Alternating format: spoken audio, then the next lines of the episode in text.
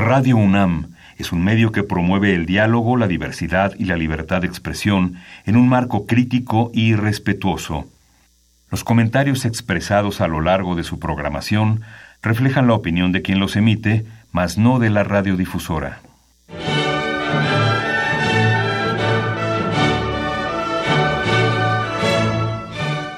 Diálogo jurídico.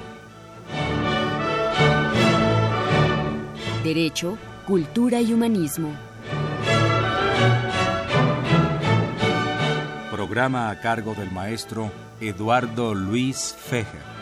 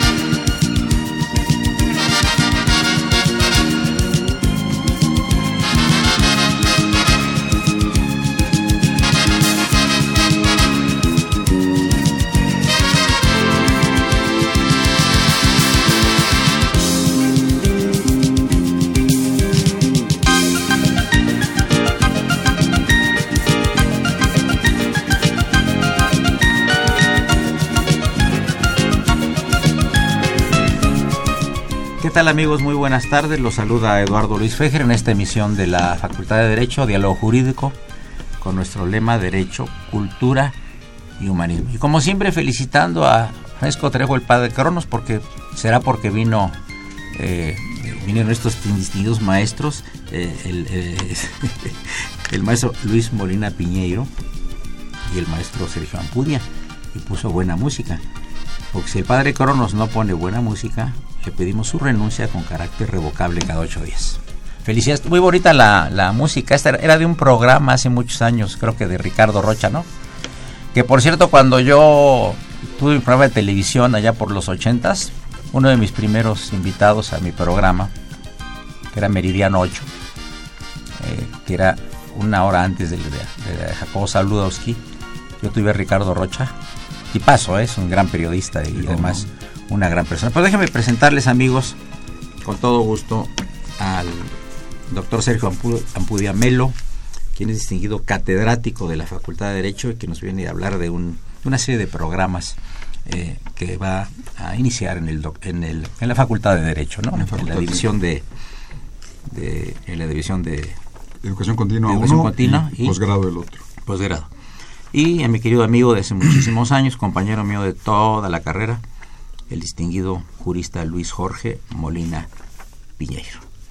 Saludamos, por supuesto, en cabina a Socorrito y desde luego al niño de la radio, que es Raúl Romero y Escutia. Los teléfonos en cabina, amigos, 55 36 89 89 y la da sin costo 01800 50 52 688. A mí siempre me ha gustado mucho, querido Sergio Ampudia Melo, platicar con Luis Jorge Molina Piñeiro. Tiene tantas anécdotas, tiene tal eh, actividad académica de más de 50 años, igual que yo, en la facultad, y con la característica es que cuando después de que terminó la carrera nos abandonó, nos abandonó y se fue a, vivir a Alemania, estudiar. habla perfectamente el alemán, ha escrito en alemán, tiene ensayos en alemán y tiene muchos amigos alemanes, sobre todo muchos amigos juristas, tanto allá como acá. Y yo le quería preguntar a Luis Molina, ¿por qué Alemania y no Estados Unidos, que mucha gente cuando terminó la carrera en nuestros tiempos, bueno, algunas las que podían, se iban a los Estados Unidos o a España, que a la Complutense, que a la de Navarra, tal, tal, tal. Y tú escogiste lo más difícil, porque es otra cultura, es otro idioma y otra mentalidad. ¿Hablas alemán tan perfecto como el español? Yo lo sé. No, no, no, no. ah, hablas mejor alemán que el español. Entonces ya entendí. No, es un idioma muy cerrado, muy gramaticalmente muy estricto y es muy difícil llegarlo a dominar. A, hablar bien. Digo, deja de dominar, es ya un espacio distinto, ¿no? No, pero lo que tú señalas es importante. Mira, tú fuiste muy amigo de Recasensiches también cuando fuimos estudiantes. ¿Le puedes dar al auditorio un, una pequeña semblanza del doctor Recasensiches? Porque pues ya hace muchos años fue nuestro maestro. Bueno, Recasén Siches era español de origen, catalán, eh, fue uno de los hombres más jóvenes que se recibió en la Universidad Española, era discípulo de Ortega y Gasset, y de ahí se fue a Italia, donde escribió con Giorgio del Vecchio, que era uno de los filósofos más importantes. Después estuvo en Alemania y tradujo la primera traducción que se tiene de la teoría del derecho de Hans Kelsen. Es de Recasens, por eso los latinoamericanos, los españoles, desde muy jóvenes, eh, digo, desde muy temprano se conoció la obra de Kelsen por la traducción que hizo Recasens. Bueno, Recasens vino aquí a México no como refugiado, que es una de las cosas que se le achacan, sino Recasens fue encomendado por la República Española para tratar de hacer una negociación en Francia a fin de que no se reconociera de manera inmediata el gobierno de Franco cuando entrase a Madrid para así poder eh, pues salvar algunas de las cuestiones digamos políticas delicadas eh, que entiendo fue escuchado por los franceses, pero ya Recasén ya no regresó a Madrid, sino que quedó en París y ahí se ofertó para ser catedrático en distintas universidades de América Latina, entre ellas la de México, en donde él tenía contactos con los Martínez Valls, con un grupo de académicos mexicanos de la época, y él vino a México como profesor invitado y se le encomendó organizar la Casa de España en México, que es actualmente el Colegio de México y él y otros grupos de tres, cuatro profesores españoles son los que, eh, los que hicieron la estructura sobre la que se construyó el Colegio de México. Por eso era un poco molesto ahora que se hizo alguno de los aniversarios del colegio que no se hiciera mención a eso de Recasens, porque tú y yo sabemos que Recasens cayó en cierta desgracia en los últimos años de su vida porque Recasens era antipositivista a pesar de haber traducido a Kelsen y de conocerlo perfectamente bien y era anticomunista. Entonces, en esos momentos en México las facultades de derecho en un porcentaje muy alto eran positivistas, como lo siguen siendo todavía ahora, o sea, escuelas de leyes, ¿no? Que no nos preocupa mucho los principios que están arriba. El naturalismo. El, bueno, el naturalismo, ni muchísimo menos la eficacia o la facticidad del derecho. Y por otro lado, el comunismo en aquella época, por algún motivo que eh, seguramente alguna vez nos explicarán, la inteligencia latinoamericana, francesa y española, llamada de izquierda, eran proclives al comunismo, a pesar de que se había establecido el régimen eh, totalitario por Lenin, por Stalin, y ya para esos años, pues ya después de Khrushchev de los años 60, pues ya era un régimen que iba, digamos, a diluirse como finalmente pasó a finales de los años 80, ¿no? Entonces Recasens, que fue nuestro maestro, tanto en el año del 59 que ingresamos a la facultad en sociología como en 63 en filosofía del derecho, que fue cuando nos hicimos amigos de él, ¿no? Realmente nos hicimos buenos amigos de Recasens. Y yo en el año del 64 le pedí que me dirigiera mi tesis sobre la democracia como forma de vida, cosa que hizo muy amablemente y bueno, pues ahí empezamos a platicar ya, digamos, en un estadio distinto al, De, al de simples amigos y él me había conseguido una beca en la Jewish School for Social Research en Nueva York, en donde él tenía un contacto claro con un grupo de Karl Popper, que entonces era un personaje, digamos, a través de su libro este de la sociedad abierta y sus enemigos, ¿no? Anticomunista también. Pero poco tiempo antes, eh, yo me vi en octubre del año del, 60, del año del 65, llegó una carta del profesor Chelsky diciéndole que se iba a abrir en la Universidad de Münster un departamento para América Latina y que entonces necesitaban profesores jóvenes que se comprometieran a estar tiempo completo trabajando pues en los proyectos eh, de ese de ese servicio de contactos para América Latina que así se llamaba y entonces Recasens me recomendó. Y Chelsky le contestó y bueno pues eh, eso fue un trámite de unas cuantas semanas no eh, directamente entre Chelsky y Recasens finalmente yo era profesor adjunto a Donorem en la Facultad de Derecho.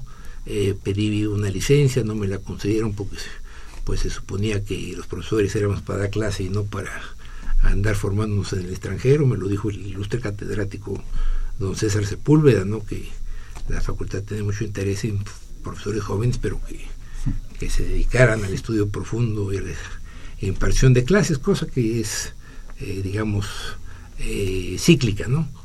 Bueno, y así llegué yo a Alemania, llegué a Alemania y bueno, pues... ¿No hablabas alemán? Eh, no, no, no, eso fue un reto horrible horroroso. Tú conoces a mi familia. Sí, claro. Yo tuve un hermano Benito, te has de recordar, muy simpático, muy agradable. Muy bien. Que murió muy joven a los 33 años. Sí, hombre. Y siempre que eh, estábamos eufóricos, él se sacaba a relucir que era un fracasado debido a que no había podido estudiar. Él, él deseó ir a estudiar a los Estados Unidos, a San Luis, Missouri, cuando estaba en la preparatoria. Hizo todo lo posible, se inscribió, pero finalmente estuvo nada más siete, ocho meses y se regresó a México. Y después él siempre señalaba que él era un fracasado porque no había podido enfrentarse a esa realidad de estudios tan en el extranjero. Y yo, en muchas ocasiones, no una ni dos, sino muchas, pensé regresarme de Alemania. Porque es una sociedad cerrada, es una sociedad difícil de, de, de, de interactuar con ellos, no como ahora, ahora es peor, ¿verdad? en aquella ocasión todavía estaba muy vivo lo de la Segunda Guerra Mundial y las discriminaciones y las fobias no llegaban a extremos, sino era simplemente un rechazo. Y el otro problema, el de aprendizaje del idioma en el Instituto Goethe, que era pues, realmente una cosa insuperable. ¿verdad? O sea, no era posible que tu inteligencia normal pudiese ir al ritmo que imponían en la escuela para que aprendieras. Y sobre todo yo con la presión que tenía de que si no obtenía el diploma eh, de que NUC, por lo menos del Instituto Goethe, pues lógicamente no podía entrar a mi, a mi contrato con la universidad. Afortunadamente logré salvar ese asunto y ya después, pues las cosas, como tú sabes, fueron a bien y ya tuve un Y ya llevamos más de 50 años dando clase tuyo. Muy bien, Luis. Eh, eh, vamos a pasar a un corte musical, pero antes vamos a, a pedirle al doctor Sergio Ampudia eh, que después de, este eh, corte musical nos platique un poco de su vida personal, que se me hace muy interesante, y su interés pues por, eh, por los temas que está tratando, por los programas de, de estudio que está eh, impulsando nuevos en nuestra facultad, obviamente bajo la autorización de nuestro dignísimo director, el doctor Contreras Bustamante. soy Eduardo Luis Fejer, es el 860 el Radio UNAM no le cambie.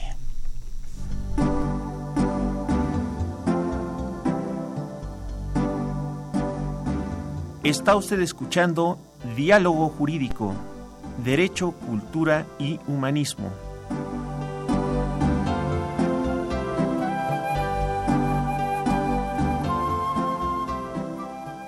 A través del 860 de AM el alma mater del cuadrante.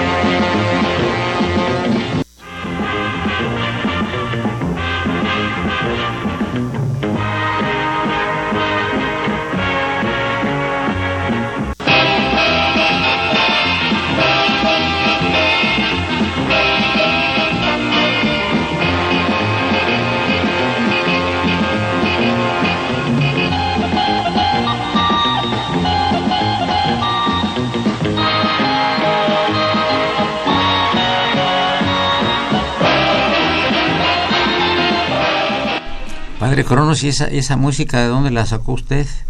Es música como instrumental, ¿verdad? Ya vaya firmando su renuncia con carácter revocable, por favor. ¿eh? Eh, saludamos a Laura García Escutia, que nos está escuchando. Va a ser la única que nos escucha ahorita. Y también nos escucha, por supuesto, eh, Jaime Chávez, que dice que desea aportar una sugerencia en relación a lo que estamos viviendo en la universidad. Y aquí sus puntos de vista. Muchas gracias, señor Chávez. Vamos a, a pasar a las autoridades correspondientes su muy amable sugerencia. Pues Sergio Ampudia Melo, quiero decirles amigos que yo eh, tengo poco tiempo de tener el gusto de conocer a Sergio, pero vieran qué persona tan interesante, muy agradable, muy inteligente y muy preparado. Me da mucho gusto que me haya hecho favor de aceptar la, la invitación aquí para platicar de un tema que para la Facultad de Derecho es novedoso y que él va a impulsar a partir de unos diplomados. ¿Quieres? Primero platícanos de tu, tu, de tu vida un poquito para que el auditorio quien- sepa quién es el doctor Sergio Empudiamel. Mira, déjame decirte que cumplí hace ayer 62 años. Y obviamente traigo fresco, digamos, este un poco la revisión de lo que de lo que he hecho. Ah, qué bien. Y bueno, la verdad es que en esta revisión, este, que te agradezco mucho es la oportunidad de mencionarla, pues descubro que ha sido una vida este, afortunada, este, con muy pocas pérdidas, las normales, la de los padres, pero con muchas ganancias, muchos amigos, como tú, una familia eh, interesante. Yo estudié Facultad de Derecho de la UNAM y muy temprano empecé a dar clases en el ITAM. No me preguntes qué fui a hacer ahí, pero soy orgullosamente Puma, pero fui a dar el ITAM Buena escuela. y me tocó la primera generación de abogados que es Ah, una para mí ok. una eh, digamos una, fue una fortuna porque coincidíamos en muchas cosas casi por la edad. Todavía conservo muchos amigos de esa primera de esa segunda y de esas de, de esas generaciones subsecuentes. Y luego tuve la oportunidad también de dar ahí clases en economía. Eh, entonces también tengo buenos amigos economistas desde entonces. En fin, recientemente me volví a incorporar a la Facultad de Derecho de la UNAM con mucho orgullo y además con, este, con la sensibilidad del doctor Contreras, el director. Platicamos sobre la conveniencia de volver a procurar que la UNAM tomara, digamos, ese lugar importante en los temas de energía, que finalmente son estructurales Y de actualidad. y de actualidad. Estamos hablando de hace un año, es Sí, decir, sí, yo sé. si el diplomado viene a ser, ahorita en el 12 de octubre empieza, si me Ah, el comercial, y la especialidad empieza en, la especialización empieza en febrero, es porque hace un año se empezó a gestar esto. La primera, eh, digamos, cuestión que había que dilucidar es si el derecho energético tenía o no un perfil epistemológico propio. Me atrevo a decirlo aquí en frente del doctor Molina. Pero ese era el punto, había que discernir si era una disciplina autónoma y sí lo es. Cuantitativamente, en los cinco años que lleva casi la reforma energética a partir de su modificación, de la modificación de la Constitución en 2013, se han expedido más de 500 disposiciones de diferentes rangos, 10 leyes nuevas, 12 reformadas leyes federales, la materia es federal, 24 reglamentos y una serie de normas llamadas disposiciones administrativas de carácter general en tema de hidrocarburos y derivados y en temas de electricidad llamadas también manuales de práctica de mercado.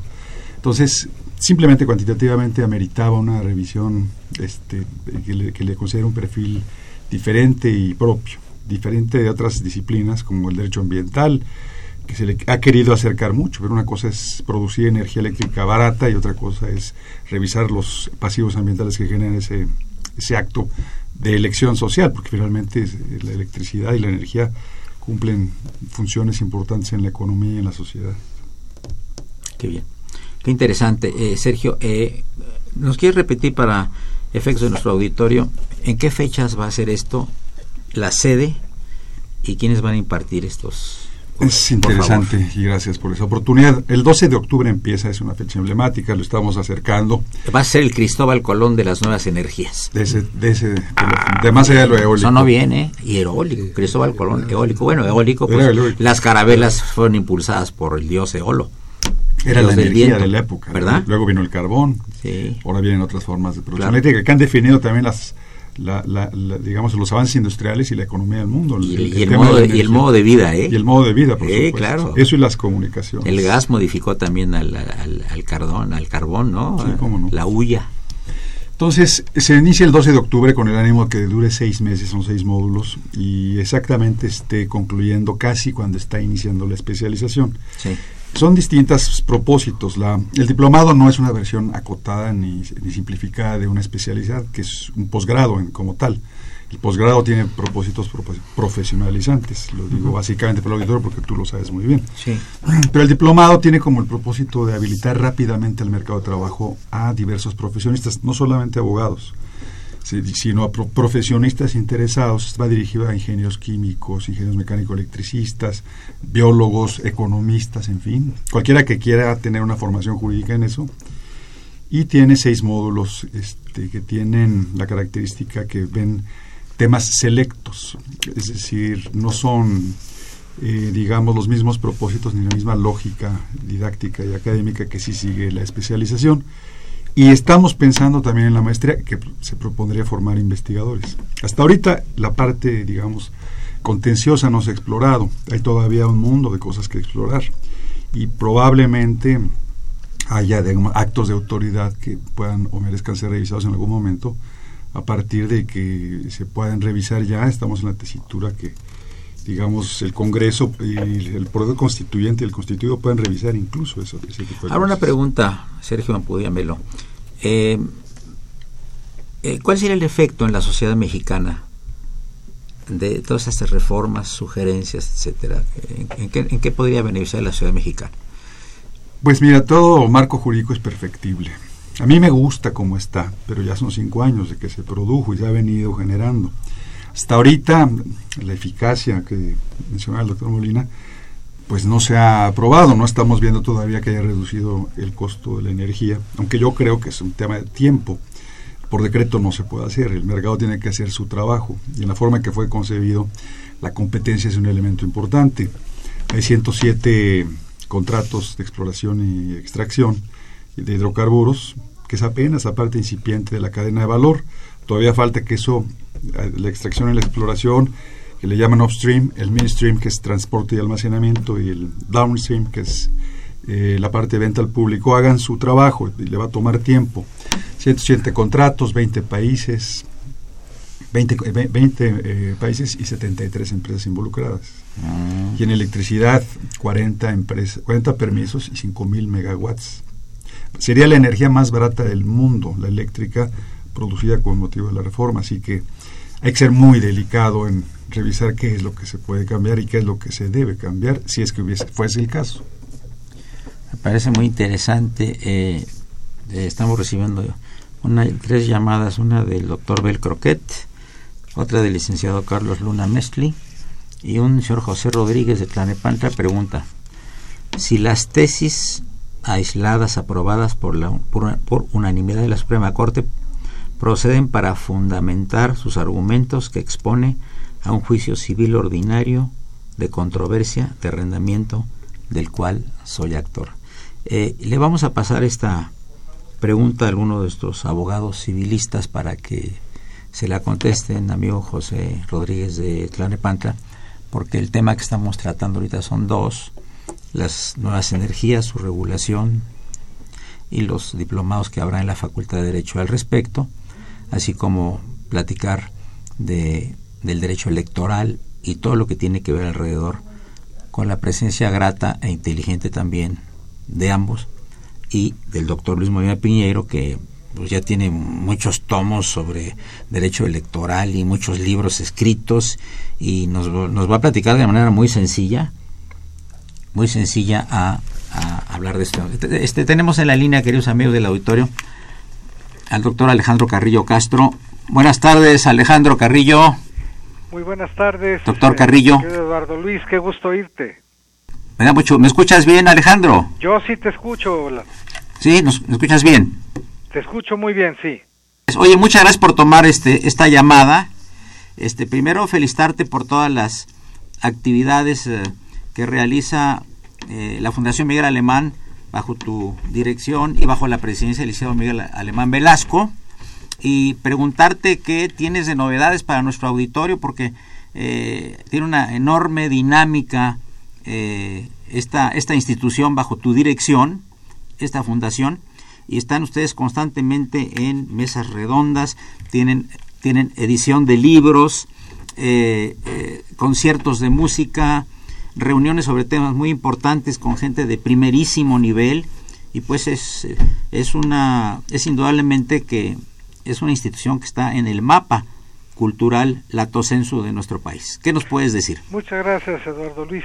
Bueno, eh, te agradezco lo que tú has señalado. A lo largo del año, la Fundación, desde hace 35 años que se creó, tiene un programa eh, muy diverso de eventos a lo largo de toda la semana, pero el que está más eh, cerca es la conferencia que cada año me corresponde dar dentro del programa de equidad de género de la Fundación, uno de sus cinco programas institucionales, que en esta ocasión se intitula La resistencia cultural a la equidad de género.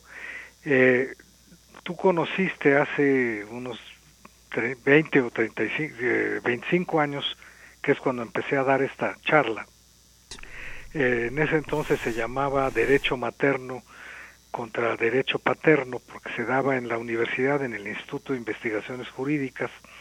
Después le cambiamos el título a eh, breve historia de la equidad de género y eh, como últimamente pues ya no es un problema de tipo jurídico, esto ya está resuelto desde 1974 se modificó la constitución para que el artículo cuarto dijera que en México los hombres y las mujeres son iguales ante la ley, pero como todavía sigue habiendo muchos problemas para que este deber ser o este postulado jurídico se cumple en la práctica, desde hace unos cinco años la charla que damos eh, tanto en la Fundación Alemán como en otras instituciones, la propia Facultad de Derecho nos invitó a principios de, del año pasado a, dar esta charla ahí, eh, ahora se llama la resistencia cultural a la equidad de género. Esto es, ya no es un problema de poner en las leyes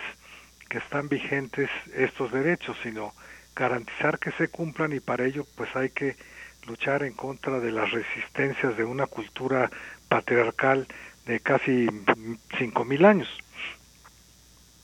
Pedro, sí, este, te quería comentar lo siguiente. Eh, creo que lo más difícil siempre en un lugar y una determinada época es cambiar los prejuicios y, aquí hay un prejuicio y, hay un machismo y que siempre quieren tener en, en otra posición no relevante a la mujer que tiene exactamente los mismos derechos que los hombres. Todo este tipo de conferencias nos ayuda, nos ayuda a, dilucidar esto, porque además tú tienes muchos años escribiendo sobre el tema. Eh, tienes el dragón y el unicornio, tienes la cuestión del matriarcado, eh, en fin, qué interesante esto. Eh, ojalá haya, haya la difusión suficiente para el gran público porque creo que es muy importante. Decía Einstein que era más fácil destruir el ánimo, el, átomo que destruir un prejuicio. Así es, mira. Y en este caso estamos así, ¿no, Alejandro? la charla está prevista para el jueves próximo, el 13 de septiembre, a las 18 horas en la biblioteca de la Fundación, que está ubicada en Rubén Darío 187 las gentes, las personas que tengan interés en asistir, lo único que les rogaríamos es que llegaran unos 15 minutos antes. Perfecto. Oye Alejandro, pues este te felicito y seguiremos un poquito en contacto. Eh, te mandan saludos desde la cabina el doctor Luis Jorge Morena Piñeiro, compañero nuestro de toda la vida. Salúdamelo mucho, por y favor. el doctor Les mando un abrazo muy cordial a todos. Y a ti nuevamente mi gratitud y mi reconocimiento por estar al pendiente de las actividades de la Fundación Miguel Alemán. Gracias. También te mando un saludo muy cordial al doctor Sergio Ampudia Melo, distinguido jurista de nuestra Facultad de Derecho. Muchas gracias, Muy, mucho éxito y seguimos pendientes de las actividades que con tanta brillantez este, realizas en ese importantísimo eh, esa importantísimo Fundación Miguel Alemán. Muchas gracias, buenas tardes. Muchísimas gracias a ti. Buenas tardes. Vamos a pasar a un corte musical.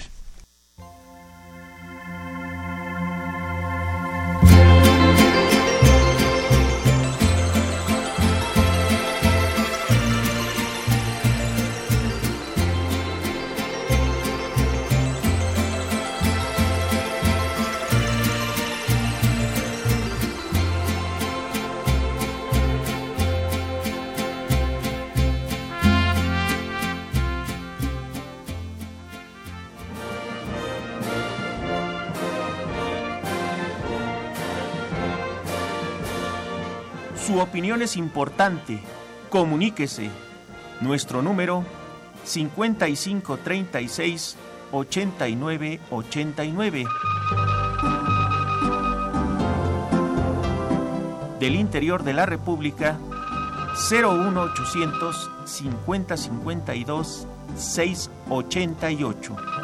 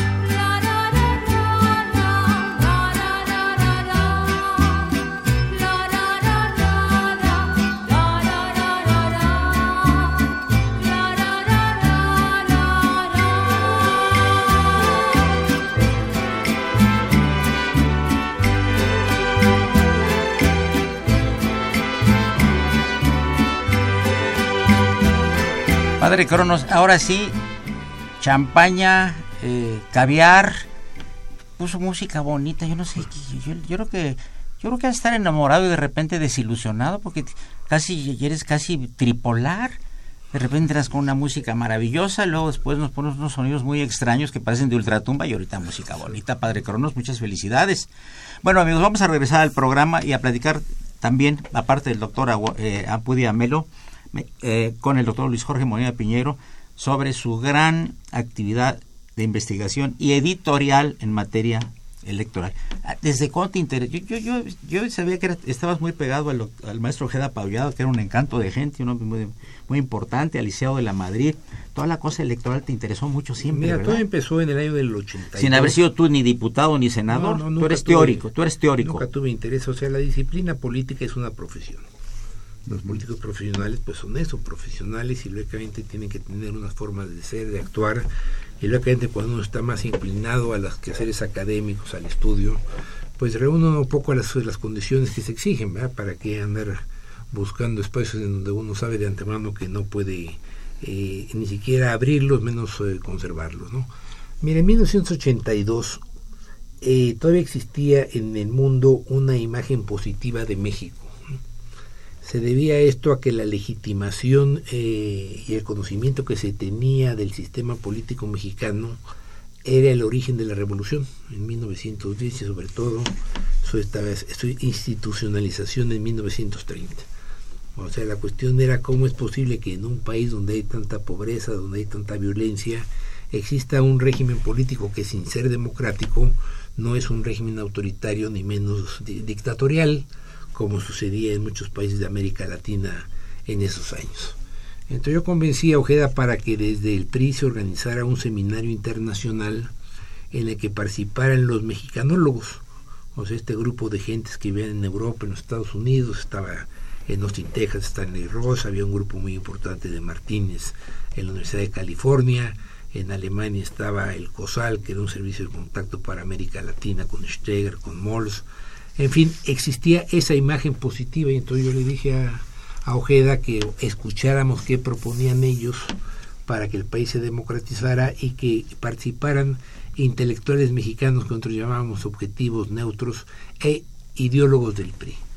Y entonces entre este grupo de 35 40 personas se hizo un eh, seminario, finalmente se hizo un pequeño libro y ahí se inició la serie, la serie de Derecho Constitucional Político aplicado a México y que a partir del 2006 se asentó en el tema electoral. Ahora, tú acabas de hacer una afirmación muy temeraria.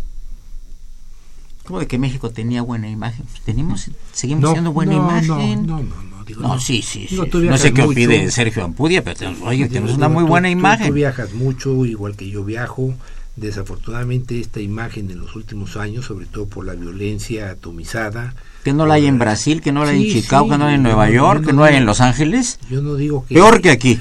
Yo no digo que la, que, que la realidad eh, sea negativa en 5, 10, 20, 50 países. Yo lo que estoy diciendo es que la imagen que se tenía de México cuando yo vivía a finales de los 60, principios de los 70, en Europa y, y desde luego en los Estados Unidos, era una imagen mucho más positiva que la que se va a tener después eh, de los años 80 y tantos. Pero ¿por qué vas a juzgar al país por el problema de la violencia que es gravísimo y de inseguridad que se ha estado atacando y se va a seguir atacando y que, y que bueno, ayer apuñalaron a seis personas en París, por ejemplo, pero perdóname, en Alemania hachazos a otra, en Madrid y tal, en las Ramblas, en, en Barcelona. Y, y que eso, es, digo, ¿por qué eso le va a dar ma- mala imagen a París o, o- o a No Barcelona? le da o- mala imagen, pero se la va a dar. No, a ver, a ver, Sergio, Sergio Ampudia, ayúdame por favor, yo no puedo con Luis Molina, es- tiene muy buenos argumentos. No, sí, sí los tiene. ya, ya, ya son dos contra uno, Ya, ¿eh? ya somos dos contra uno. Yo creo que había circunstancias, ¿no? El milagro mexicano este, finalmente este, daba frutos y era un ejemplo de crecimiento económico hasta el 7. Después ha caído, la verdad es que nuestro crecimiento ha sido muy, muy pobre. Llegó a ser recientemente del 2 cuando mucho. Y los demás países de América Latina, ¿cómo está Argentina y cómo está Venezuela? Ahorita, pero cómo han crecido, Bolivia el 7, Panamá, Colombia no se diga. En fin, yo creo que han resuelto políticamente este, sus problemas internos. Y nosotros no hemos podido, digamos, construir una sociedad que, que pueda responder al- a los, o, o un Estado que pueda responder a los, a, la- a los intereses y a los conflictos sociales muy graves, quizás hasta los ha alentado. Claro. Yo sí creo que eso eh, hace diferencia con otros países, este, sobre todo latinoamericanos. El tema de la violencia, como tú bien dices, no es exclusivo y quizás no, sea tan grave, pero aquí es atávico. Aquí están, están las policías metidas, los órganos de representación política constitucional, presidentes municipales. Entonces es difícil, digamos, separar esa cosa, como si ocurría en Colombia con FARC, que había una propuesta política. El tema de la amnistía tenía sentido, porque finalmente los las Fuerzas Armadas Revolucionarias de Colombia pues han tenido una propuesta de reivindicación política. Aquí no, aquí es crimen y crimen. Pero nada más que está ya confundido todo entre los que deberían cuidar y con los que no. Yo creo que eso sí, sí se nota. Luis. Bueno, mira, el tema es que no el mal de muchos es consuelo de tontos, dicen en la costa de manera más radical, ¿no? O sea, eh, el tema en México de la violencia y de la miseria, tú tienes razón, no es un tema nuevo.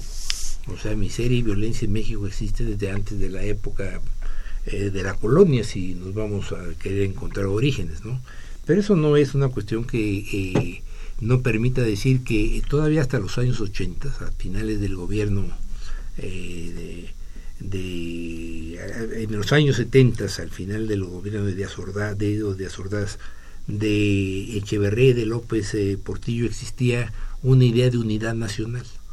O sea, ¿qué fue lo que hizo la Revolución Mexicana? La Revolución Mexicana, como tú lo sabemos, como lo sabemos todos, como todos los que nos escuchan, no tuvo una ideología previa. Acuérdate que las teorías de las revoluciones de la Revolución Francesa implicaban un modelo previo al movimiento armado de carácter teórico a donde se pretendía llevar ese esa esa Correcto. esa praxis esa esa esa llamémosle razón práctica al establecimiento de un gobierno posterior a ese movimiento revolucionario. Entonces el problema es que entró la, la, la tecnocracia aquí a gobernar. El problema es que se acabó el modelo nacional, que eso tiene que ver mucho con las últimas elecciones. Y si tú ves el libro último que que yo venía aquí a promover, de estos 22 que hemos publicado. 22 libros, amigos, ¿qué les parece? Y qué libros, además de 600, 700 páginas. Sí, ¿eh? el último son 1300, los últimos libros, porque realmente el tema se ha ido volviendo un tema... muy importantes eh, invitados a escribir, mucha discusión, claro, son básicamente las gentes que tienen eh, mayor conocimiento profesional por la práctica. Eso es un libro que ha sido muchas veces analizado y criticado porque se pretendía hacer libros eh, con un nivel, digamos, de investigación profunda, lo epistemológico que tú planteabas en cuanto a la discusión de si el derecho energético lo es o no, una rama independiente, autónoma del derecho, y la gente que plantea preguntas muy profundas, que muchas de ellas pues es muy difícil responder, sobre todo tratándose de política, ¿no? La política por su propia naturaleza desde siempre es circunstancial, es flexible, pragmática, imprevisible. no exige métodos rígidos, estrictos, y en el caso este, nosotros el último libro que vengo yo aquí a promover se llama Para legitimar la elección presidencial 2018. En aquel entonces el Instituto Nacional Electoral había iniciado toda una campaña de cultura cívica democrática, ¿no?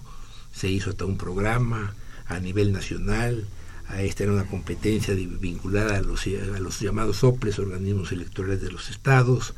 El segundo punto era la transparencia, porque se suponía que ya el Instituto Nacional de Transparencia tenía como sujeto obligado a los partidos y que estos tenían la obligación de decir de dónde venía su dinero y cómo se lo gastaban. Y finalmente que existía ya un convencimiento de que si esto no funcionaba, la coacción jurídica aplicada tanto por la vía administrativa como por la vía jurisdiccional eran los caminos para legitimar la elección.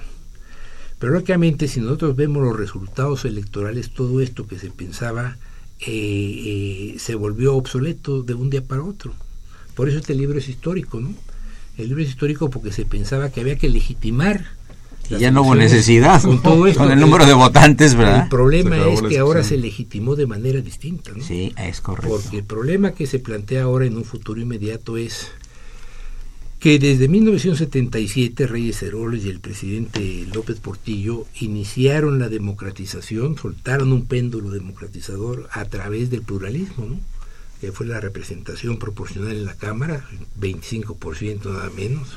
No había partidos de oposición, ellos lo sabían, y entonces tuvieron que hacerlos de interés público para poderles otorgar financiamiento del Estado. Bien amigos, llegamos a la penúltima parte del programa. Les recuerdo que se encuentran los juristas el doctor Sergio Ampudia Melo y el doctor Luis Jorge Molina Piñeiro.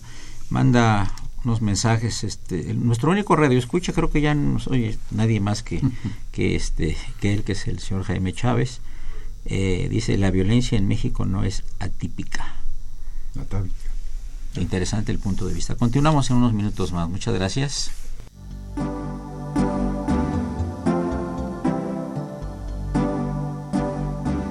Está usted escuchando Diálogo Jurídico, Derecho, Cultura y Humanismo.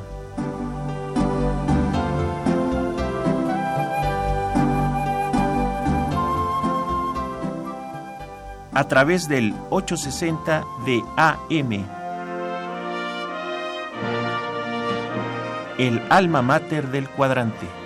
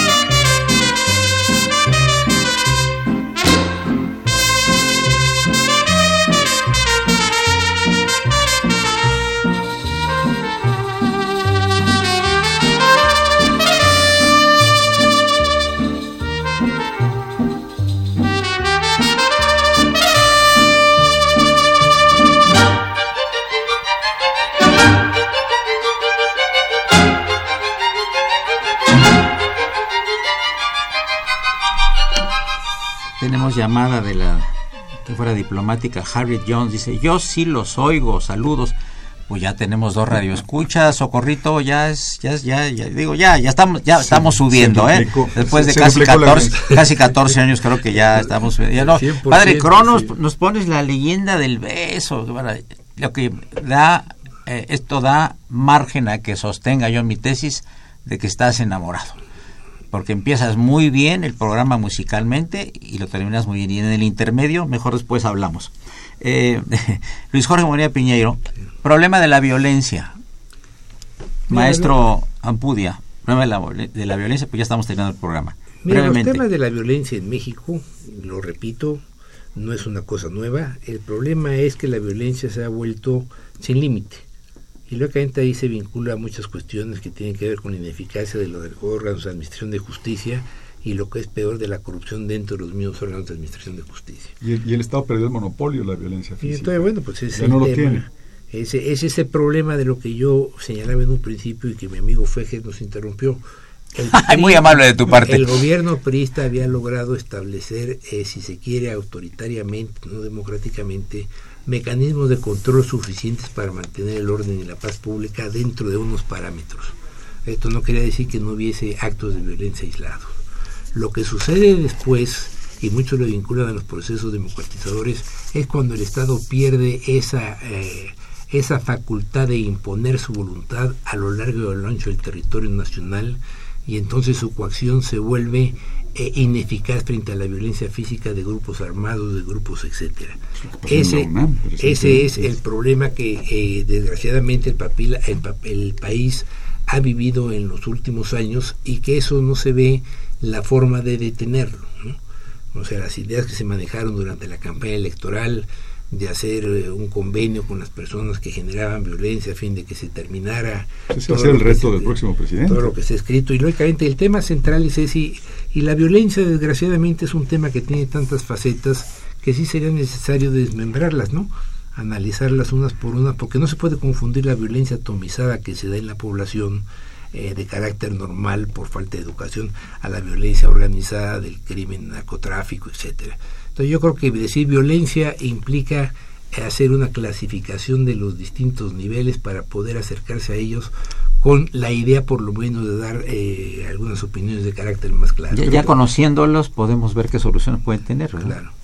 Pero por otro lado también hay una gran desconfianza de las instituciones del Estado.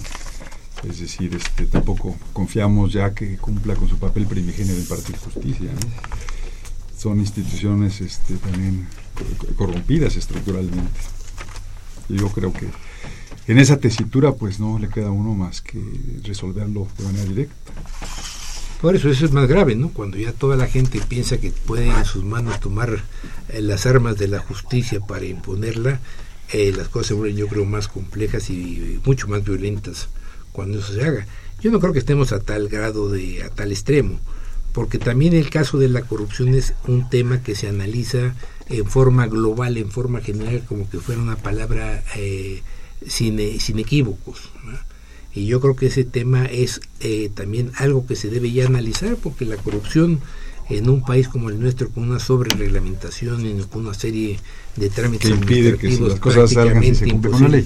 Tú que te dedicas a esta cosa de energéticos, yo no conozco los contratos, pero el problema sería si se pueden cumplir todos y cada uno de los requisitos que ahí se plantean y de qué forma se podría hacer. Y entonces los caminos de las corrupciones totales, socialmente aceptables, de las corruptelas, eso se mete en el mismo paquete de la corrupción inaceptable.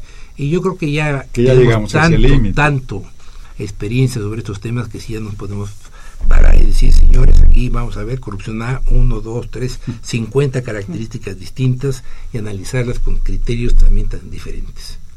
Sobre todo nosotros los juristas no tenemos mucho de dónde jalar porque la ley claramente determina que todas esas son actitudes ilegales y muchas de ellas delictivas. Bien, habla don Aurelio García, felicita a los invitados y si puede algún correo electrónico del doctor Luis Molina Piñeiro para comunicarse con él con respecto a su obra. Correo electrónico. Luis-Molina. Luis-Molina. Arroba prodigy. Arroba prodigy. Punto net. Punto net. Punto mx. Punto mx. Eh, Laura García Escutia les envía un saludo desde la División de Estudios de Posgrado. a sus distinguidos invitados, eh, que dice que tiene el gusto de conocerlos, incluyendo al del habla.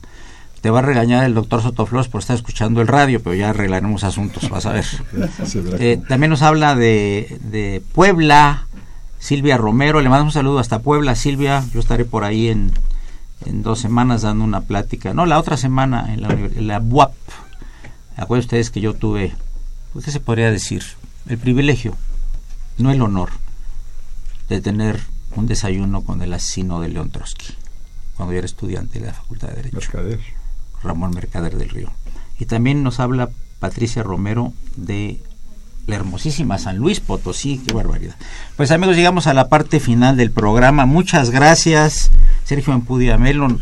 Te seguiremos invitando para ver cómo va el desarrollo de estas nuevas este, materias y diplomados. Muchas gracias, muchas gracias. Y mi querido y querido y antiguo amigo Luis Jorge Molero, a quien interrumpí en varias veces y que me lo va a recordar hasta la tumba fría, le agradezco mucho su presencia y comentarios siempre.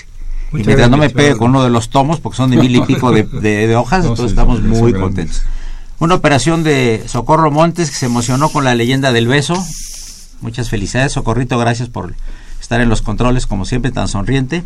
La imagen siempre grata del padre Cronos, don Francisco Trejo. Y, por supuesto, asistente de producción, Raúl Romero eh, Escutia, el niño héroe VIP de la radio, asistente de producción, y el fantasma Víctor Aguilar. Tenemos un fantasma aquí que está haciendo servicio social. Decimos el fantasma porque se aparece a veces y a veces no se aparece, entonces, pero siempre es bienvenido. Soy Eduardo Luis Fejer, la mejor de las tardes. Sigan escuchando este Radio Universidad Nacional Autónoma de México. No le cambie. Muy bien, qué mucho gusto, ¿eh? como yo y es mi orgullo el que me nombren mexicano como México no hay dos no hay dos en el mundo entero. Ni hay sol que brille mejor. Si aquí la Virgen María dijo que estaría, que aquí estaría mucho mejor, mejor que con Dios, estaría y no lo diría, no más por hablar, caray, en el extranjero.